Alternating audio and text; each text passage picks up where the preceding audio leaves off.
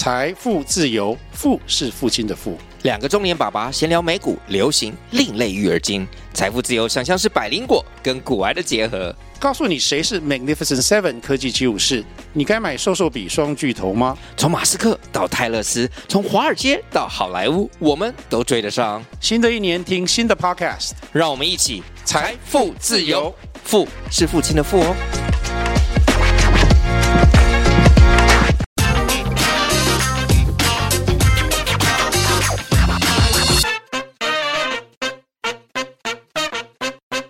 大家好，欢迎收听经济轻松聊，我是主持人经济日报深度内容中心主任林安妮。经济日报每周固定推出一套数位封面故事，今天我们要来谈去美元化战争。今天录音间的嘉宾是深度内容中心资深记者刘秀珍，欢迎秀珍。嗨，大家好。过去几年呢，国内外一直有人都在提这个货币战争哦，大概都是在讨论哦，这个人民币会不会取代美元？但是十之八九呢的结论呢，就是不可能，因为美元还是超级无敌的强势。不过来到今年哦，这个气氛好像转变了，为什么呢？等一下我们一起来探索一下。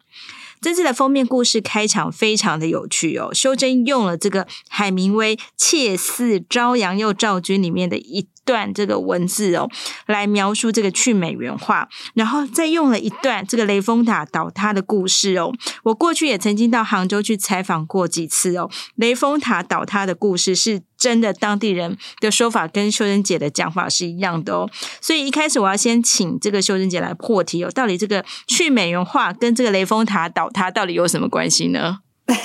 哎，这个我有点不敢当，因为我其实是食人牙慧，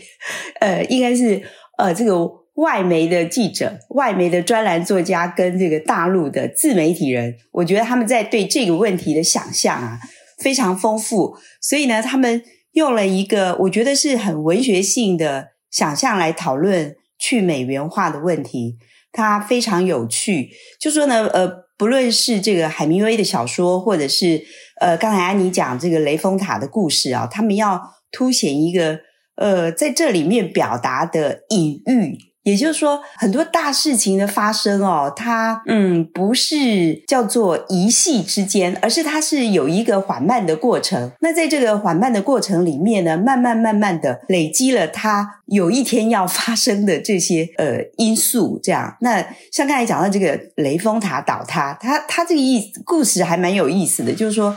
大概也是就在一九二四年那段时间，当时大家要盖房子啊，就缺一块砖。那大家去哪里找砖？就到雷峰塔里面。今天你去取一块，明天我去拿一个。那这个慢慢慢的，有一天呢，就说这个村子里面有人要盖房子了，结果一打地基，呃，这个一一敲了之后，发现了这个就是一个敲地基的这个震动啊，呃。就影响到了远诶，这个在不远地方的雷峰塔就轰然倒塌了。所以这个就是感觉到是非常呃形象式的一种描述方式。就是有一天美元它会不会这样呢？就是在慢慢慢慢的过程里面啊，这些呃周边呃或者是现在全世界大家。呃，已经兴起的一种去美元化的声音里面，慢慢的就导致了有一天美元它就不再是这个霸权货币了。这样，嗯，这样听起来，其实这个我们讲这个美元帝国、哦美元霸权哦，其实它就像这个一开始是很坚固的这个雷峰塔，那可是呢，就是大家一点一点的去搬他的墙角，搬着搬着。诶，这个帝国就开始松动啊！等到有一天突然一桩大事发生，或许是这个地震啦，或者是一个很大的天灾来临的时候呢，飓风来临时，诶，这个帝国帝国竟然就莫名其妙的倒塌了。好，这个是在描述哦，去美元化已经发生了哦。过去几年，其实很多人讲这个货币战争啊，就是在讲这个人民币要去来要去挑战这个美元，然后。美国呢，当然不是省油的灯，会这个施以惩戒哦。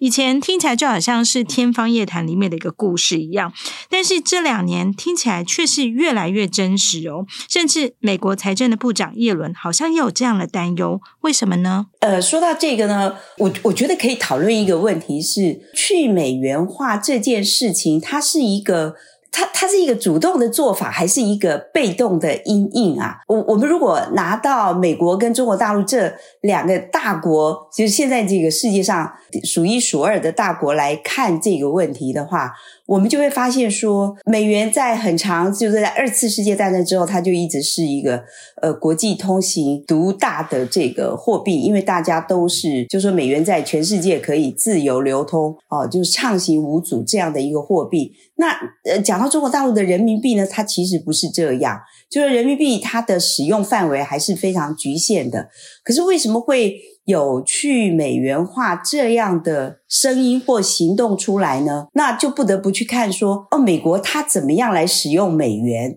那一开始呢，大家觉得有美元可以使用非常好，因为呃，就是不管你的或者是我的货币。呃，我只要去对准美元的话，我们两两国之间的贸易，我们就有一个参照的标准出来了。可是呢，这个慢慢慢的呢，美元因为它越来越被大家使用，所以也就形成了一种无形的力量。这个力量呢，就成为美国后来，呃，就是刚才安妮说到，就是说它会拿来作为惩罚其他国家的一种工具。那在什么时候惩罚呢？也就是说，在譬如说。呃，美国认为这些国家它没有遵照国际法，或者是应该讲是美国自认为的国际法来行事的时候，那美国它就会拿出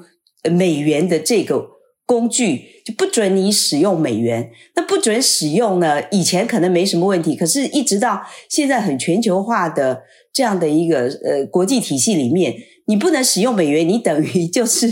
比如说我搬了一堆，我自己有一堆新台币，可是我如果没办法到街上去买东西的话，那怎么办呢？那这个有等于没有，所以美国呢，它现在就是把这个去美，呃，把美元这个工具越来越频繁的使用，以至于呢被呃制裁，就是被他拿来使用作为制裁工具的这些对象呢。已经感觉到痛了，感觉到痛之后呢，那这些国家就说：“那我为什么一定要使用美元呢？”那相形之下呢，我们来看中国大陆的人民币。那人民币呢，也因为它的这个呃经济的实力越来越大，大家都要跟他做生意，所以呢，中国大陆自己也会想：我的人民币影响力可不可以更大一点呢？因为有美元呢作为它的这个借镜，就是有美元在前，发现。这么好用，可以当做一个国力的延伸。那人民币它当然也有，在很早之前，它也开始有它国际化的进程。所以呢，我们去看这两种货币之间，它不管是美元的武器化，或者是人民币的国际化，它其实都进行了很长一段时间。但是最近为什么会变得那么热？这个题目变热了，是因为俄乌战争之后。那大家都可以看到，俄罗斯它被制裁得很严重，因为它到处不能使用美元，所以这时候怎么办呢？那中国大陆说好，那我来挺你，我怎么挺你呢？那我两边之间，我跟你俄罗斯之间，我们就不要去用美元好了，那我们来用人民币。那可以发现，就是说，这个美国要制裁的对象一旦增多的时候，那很多国家不能使用美美元。那都只好说，哎，那我我要跟中国大陆做生意，那我们两边之间的货币直接兑换好了。所以这也是刚才讲到说，为什么叶伦他会很担心的原因，因为你一旦美国的这个制裁对象增多了之后，这些被制裁的对象，他们彼此之间就会形成一个集团，就是说，那我们形成我们自己的一个人民币使用的货币圈，或者是叫生态圈，可不可以？所以它可能已经正在形成。这是叶伦担心的原因。刚刚其实我们都讨论到，美国等于是把这个美元当做是武器哦，来狠狠教训俄罗斯，让他调不到这个美元。那俄罗斯拿不到美元很辛苦，因为他可能对外贸易诶会很困难，因为长久以来大家就是就是使用这个美元哦。那于是这个当然俄罗斯也不是省油的灯啊，那当然是说好没关系，那个呃我就跟这个中国中国大陆来合作一下，我们呢彼此的这个交易来使用这个。个人民币哦，那这里呢要特别来点出哦，这个在俄乌战争期间呢，美国呢这个金融制裁俄罗斯是有这个步骤的哦。那他怎么做呢？他第一步呢就是先冻结俄罗斯央行在美国的这个美元的外汇存底，第二步呢再冻结俄罗斯银行在境外的资产，最后一步呢再联合西方国家把俄罗斯驱逐出这个。呃，我们叫 SWIFT，它是一个关于这个美美金美元这个调度的一个组织哦，叫做环球银行金融电信协会哦。那这个步骤呢，实在太清晰了。这个其实不是不只是让这个俄罗斯这个遭到一个沉痛打击，让这个中国大陆据说也是觉得非常有既视感。会不会有一天这个呃美国呢跟中国之间的这个摩擦越来越大、越来越大的时候，有一天这三招也会用在我身上？那呃，我想请问。问一下这个秀珍哦，就是呃，这个既视感这么强烈哦，中国大陆因为它早先其实有在推这个人民币的国际化，在看到了它是这样制裁这个俄罗斯，他自己是不是有一些防备，或者说他是不是有一些主观的动机来加速它这个人民币国际化的进程？讲到非常这个一针见血，就是说呃，因为有俄乌战争，美国制裁的这个潜力在先，所以他根据美国的这个路径啊，他就会想说。哎，万一现在我们都在谈这个两岸关系这么紧张，呃，这么不好，呃，会不会有一天假设万一，呃，他一定要对台湾动手的时候，那美国他会用呃使出什么样的手段来掐住他的脖子呢？那当然，我们说这个美元叫做不流血的这种。不流血战争，就假设你你拿出美元这个武器的话，那那那那这样中国大陆怎么办呢？所以他会循着这个美国刚才安妮讲到的这几个方式哦，他一个一个去想，他对应的做法会是什么？就是一旦万一，因为我们知道现在中国大陆他买了美国的呃很多的公债，其实现在他应该是美国公债的排名第一的持有者，但是我们发发现哦，他最近这一段时间。他卖美国公债卖的很多，说说实在话，这也是为什么叶伦一直很想要赶快去中国大陆的原因之一，就是很想去跟中国大陆谈一谈，你你不要再继续卖美国公债了，好不好？但是当然现在大陆还没有同意他去，就是说他第一个是呃持有美国这么大量的公债，他该怎么办？所以他第一个抛售美国的公债，然后他改买什么呢？买黄金，就是说。哎，现在什么样的呃，在全世界来讲，什么样的资产是可以替代美元的呢？呃，发现就是黄金哦，就这个叫 亘古不变的道理。大家在这个动乱或者是什么的时呃，在这样的时代里面呢，去持有黄金可能是最平安、最保险的方式。所以我们也会发现，呃，现在这个各国在外汇存底里面，呃，增加黄金储备的这个比重。也增加了，所以这是中国大陆它第一个的做法哈。那再来，刚才我们讲到，就是说公债这个部分，那呃，对中国大陆来讲呢，它是用靠人民银行，它去买了，就是它是呃美国公债的持有者。可是接下来呢，大陆它会有一个做法，就是说我不要全部集中在人民银行身上，我有没有可能改由我现在的这个四大国有银行来持有？因为呢。如果放到国有银行身上的时候呢，它可以，呃，国行这些国有银行，它可以在别的地方注册新的公司，然后再转去买美国的公债。如果这可以透过这样一个规避的方式的话，美国它要制裁，用美元来制裁你的时候，它就没有那么可以在第一时间里面马上就切断你。你的这个通路，因为你你用了一个比较呃曲折的方式来买买这个美国的公债，所以这是他接下来会会使用的办法的第二第二个办法。再来就是过去大陆他买很多的公债，可是他接下来想，我的这个持有的美国的资产里面，我可不可以改买其他的东西？像是比如说大的公司，呃，像这个 Apple 啦，或者是其他的这些公司的。股票可不可以呢？我让四大国有银行去买这些大公司的股票，它其实也不会倒啊，哈。那这样的话呢，就说，呃，中国大陆它自己就开始按照美国它制裁俄罗斯的那些方式来一个一个去寻找它怎么样去为自己防卫啊。我们说这个叫免于被制裁的风险。所以一旦就是如果万一两岸发生了什么事的话，他一定要对台湾采取行动。这时候，他可以在金融的这个领域怎么样做到免于被制裁的风险？就是中国大陆他已经开始在在做这些预先防范的呃这些准备了，这样。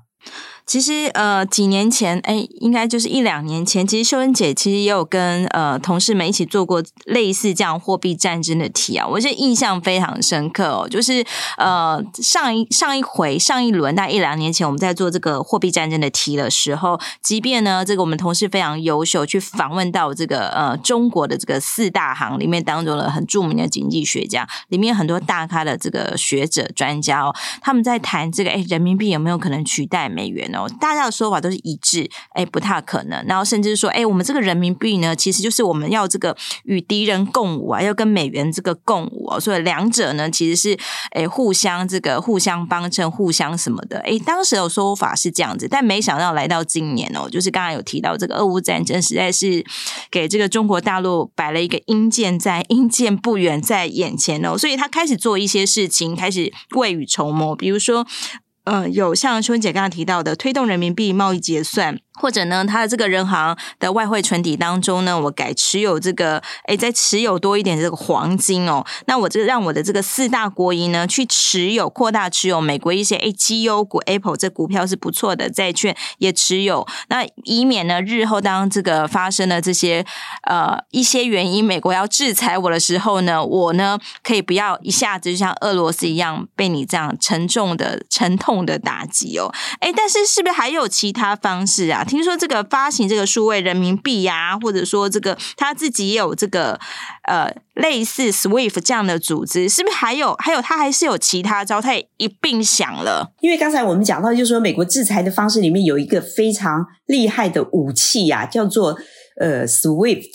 那这个呢，它叫环球金融环球银行金融协电信协会。它的意思是说呢，就是说。我们在使用信用卡交易，就是在我们这些跨国的交易里面啊，比如说，好，假设我们到美国，我去用我的信用卡，那但是呢，我实际上在台湾这边的账单呢，我支付的是新台币，可是为什么这张信用卡到美国去，它就可以使用了呢？那当然都是透过这个，就是我们刚才讲的这 SWIFT，它在那里有经过一个认证核准的程序，也就是说，我们的银行。也都去参加了这个 SWIFT，是他的成员里面，所以他在这个组织体系里面，他就可以让你呢，呃，就是你不管到哪里，你只要持有是被他和呃认证核准过的信用卡，你就可以到处的去交易。这样，那这个这样的一个组织呢，看在中国大陆眼里，当然也觉得非常厉害啊，所以他自己也成立了一个，他叫 CIPS，CIPS 这样子的一个。可以跨境使用人民币交易的这样子的一个单位哈，一个组织。但是呢，我我们我刚才也有讲到，就是说为什么这么长时间以来，大家觉得去美元化那么不可能呢？就是我们如果从数据上来看的话，就是这个 SWIFT 它到现在啊，它参与的国家，呃，我我我我列了一个这个数字出来啊，结果发现。它有两百个国家，一万一千家的机构去参与它，所以呢，它现在等于就是它一年就有四千两百万笔的这个交易。可是如果我们来看中国大陆的话，它到现在呢，呃，竟然它只有七十九家的这个机构参与，而且呢，大部分是它自己国内的金融机构来参与。所以呢，也就是，他想要学美国，可是他的这个，你从他今天的这个交易量来看的话。还是差距很远呐、啊，对，就是说中国大陆它的做法，诶、嗯、CIPS 是这个一个，刚才还讲到另外一个，可我我们可以聊一下的是这个叫数位人民币，数位人民币，呃，大陆走的呃算最早了哈，而且到现在我们可以看到它呃有些地方都已经向公务员啊发这个薪资，对，对，这个但但是呢，好，这个数位人民币，我我还看到一些其他的这个讨论，不过我们现在如果来谈。这个如果谈这个，在这个去美元化或人民币国际化里面，它扮演的功能哈，数位人民币这个当然就是说，因为它这个等于就是把科技的这种呃科技的这种工具用进来了，放进来之后呢，它的好处就是呃，譬如说它的数位人民币跟它的银联卡连接在一起之后，以后你的银银联卡你在海外使用，我让别的国家它同时也接受。我的这个数位人民币的话，那等于就是两国之间的货币相通就非常方便了。也就是说，这个国家它如果它也也也有了像中国大陆一样的这种呃数位人民币的基础设施，我们讲金融的基础设施之后，它要互联互通就很方便了。其实中国大陆它现在也在“一带一路”的国家来做这个金融基础建设，所以数位人民币以后一旦就是两方要开始使用的时候，它就会很快速的呃就开始使用，它就是可以跨过一个就是我们还是使用。钞票啊，这样子的一个阶段就快速使用了。不过话说回来，我们去讨论大陆在使用数位人民币这个部分哦，呃，因为它很早就开始推动了，其实他自己也有一个，我我觉得在中国大陆里面，他的这个监管的呃意图可能是 说呃应该是更强烈的。为什么这样讲呢？就是你这数位人民币，它等于是把发行数位人民币的。对，抓在央行人行的手里嘛，它不会像那个，比如说我们讲美国好了，你说包括这个祖克伯啊等等，他们这些这些人都曾经想要就是发行这个叫我们讲电子货币，现在我们讲不管比特币或什么，这些都是呃个人出来做这件事，他为了要去中心化，所以他做了这些数位货币，可是他的数位货币还没有没有被央行监管，也就是说你你这一块的话怎么样？它它会变成一个政府，它在推呃主导它的货币政策里面的一个呃大的漏洞，所以怎么样去弥补？我觉得这是美国它到现在还没有推出的原因。可是对中国大陆来讲，它很快的就把发行数位货币的这个主导权抓在自己手上，它的目的就是我我接下来要掌控每一个人的货币流向，多么轻而易举啊！因为它全部在它的这个。监管的呃这一套的机制里面，就是说你用的一块钱，这块钱用到哪里去，你全部都清清楚楚的呈现在它的这个呃整个记录里面。所以我觉得这个很可能是就中国大陆他在推数位人民币的时候的 另外一个呃背后的企图，就是他对整个货币的监控，他会更更有效力。这样，他除了在刚才我们讲说呃要人民币国际化里面是一个。很重要的这个呃工具之外，在他自己国家里面，他要如何的让呃知道大家的钱怎么用？我如何让这个大家的钱用的更有效率？这是一个比较对，就是他在他心里头想要想要达到的目标。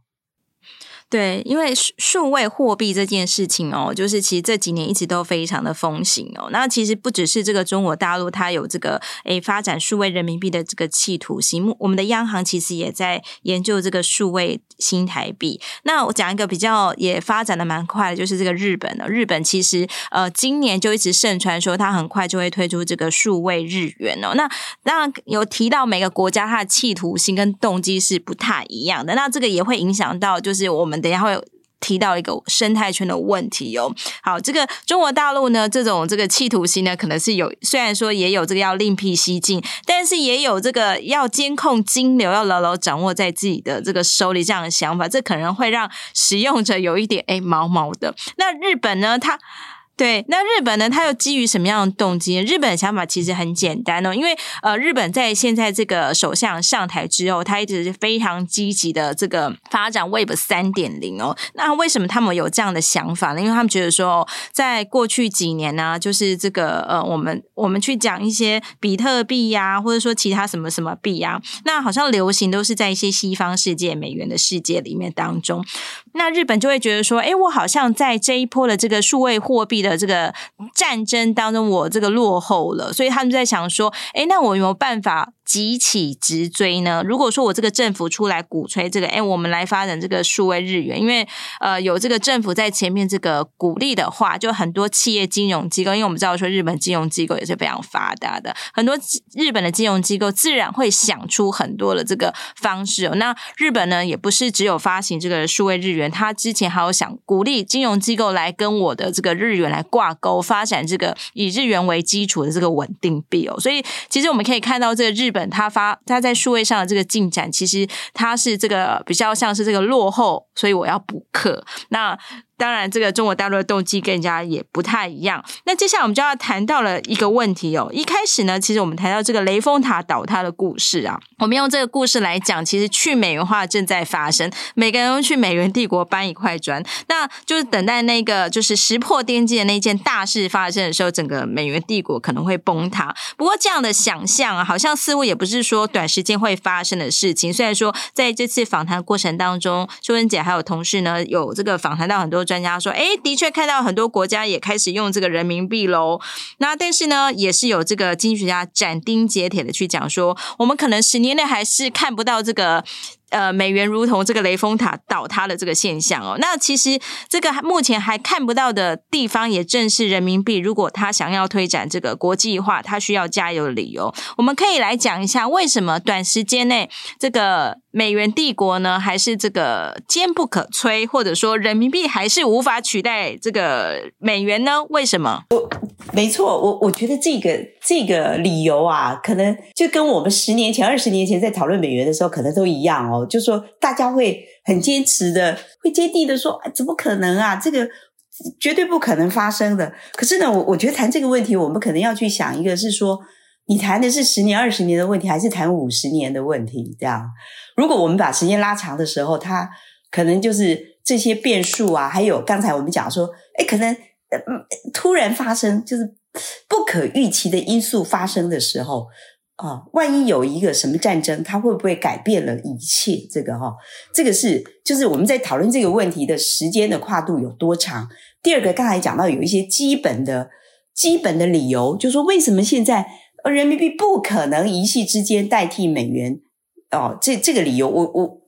其实大家会拿来说这个呃原因，包括譬如说中国大陆现在还是一个比较封闭的市场。为什么说比较封闭呢？因为它在这个呃，就是资金的进出，它有很多的限制。譬如说，你你这个呃，要带出境的钱，每天呃，每个个人有多少的额度限制，呃，公司有多少的限制，它完全没有办法像在呃，我们讲说外汇没有管制的国家，呃，可以自由的进出，没有哈，这个是呃一个很大的先天性的限制。第二个就是说，你用人民币计价的商品啊，现在还是非常有限的。就是说我如果现在我要在呃，比如说我是一个理呃，我想做理财，我要买呃商品，就有什么样的理财商品可供供我购买呢？大家到市场上会发现，诶，现在全部都是，或是大大多数都是美元的商品，美元计价的商品，你比较难。呃，找到人民币计价的商品，就是它还是比较有限的。这样，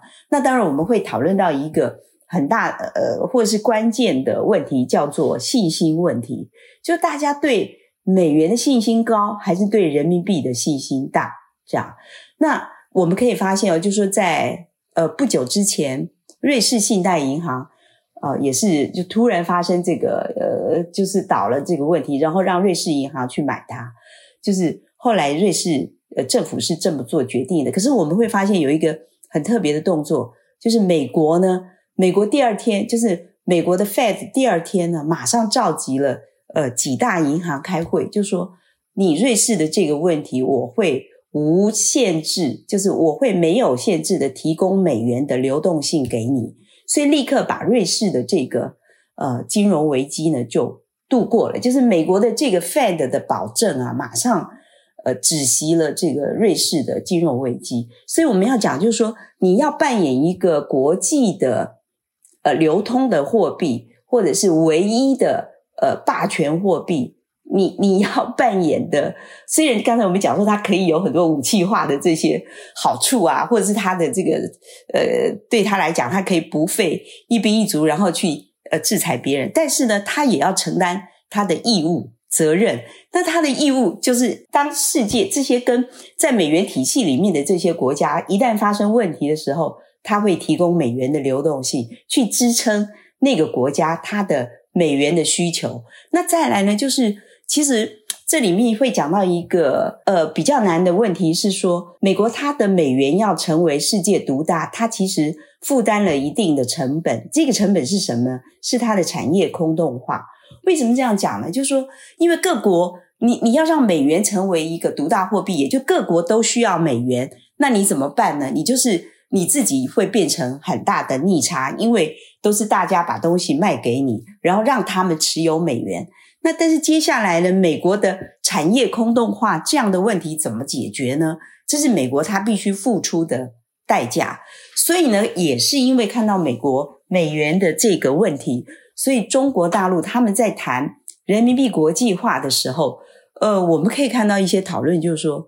他们会说，我们不是人民币，不是要取代美元，而且呢。它在这个国际化的过程里面，它要安全的国际化。什么叫安全的国际化呢？就是我我不要像你美元这样子啊，搞到最后你等于要把这整个国家的，包括你的这个汇率啊，还有你的这个整个贸易的这个平衡的问题，你你都没有办法自己掌控的时候，那个后面的风险谁来承担呢？所以对中国大陆来讲，他也不敢把这个步子啊一下走得太快，走得太快的话。那对中国大陆来讲，他可能他的风险也是不可承担的。所以呢，我们呃也也也会发现，有些专家他会说，如果一旦现在人民币它的这个资呃资本市场，或者是它的这个整个的开放开放程度一旦松就是松绑的话，对中国大陆来讲，它可能呃就是它对政权可能都会造成很大的冲击，因为在这么样一个。嗯，比较呃叫做不设防的这样子的金融体系里面，它的这个整个冲击会怎么样？对中国大陆来讲，它应该还是很担心的啦。所以我们才会说，为什么这个去美元化，就美元被取代这件事情，它很难在五年、十年内发生，这是很关键的一个理由，这样。嗯，简单来讲，就是这个美元哦，就是为什么它今天就是它会是一个还是一个强势的美元呢？它其实有不少的基础，或者甚至它自己苦吞的这个成本在里面呢。比如说，比如说这个美元呢，就是它是非常的这个自由化。然后呢，这个美元为什么大家信信任美元呢？不只是这个美国是一个世界警察哦，就是这个美元的基础呢，其实有仰赖很多的美军啊，美国的军队在撑持它，还有这美国的。这个民主化在撑持它，还有关于这个世界世界人普遍呢，就是对它有一个投射，就啊，相信有一个美国的价值，有一个什么民主价值之类。所以其实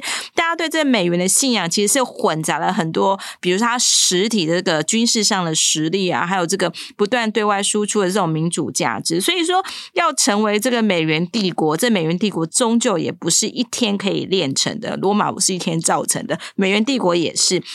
所以很多专家会说，哈，就是这个人民币五到十年内都没有办法这个取代这个美元呢。各种原因呢，除了有他自己这个呃人人民币看到这个美国有苦吞成果那一面，他自己要走这个安全的。国际化也有这个美元呢，他自己也是花了很大的成本去撑持他今天的地位哦。那这些呢，都构成了今天我们要讨论讨论这个虽然正在发生的这个去美元化，但是呢，它终究不是一个短期间，明天、后天或是。明年后年我们就会看得到的一个结果，这样子。好的，今天我们很谢谢秀珍姐来节目当中跟我们分享，希望对听众朋友们有所帮助。如果有兴趣呢，都可以到经济日报的网站来阅览相关的文章。这一次的专题呢叫做“去美元化战争”，也可以在我们的网站上做搜寻。今日报推出的数位订阅内容里面有非常丰富的国内外产业深度报道，有兴趣的听众朋友欢迎订阅阅读。喜欢我们的节目，也不要忘了给我们五颗星的评价哦哦。也欢迎留言或是来信告诉我们你想要听什么样的内容。我们下次见了，拜拜。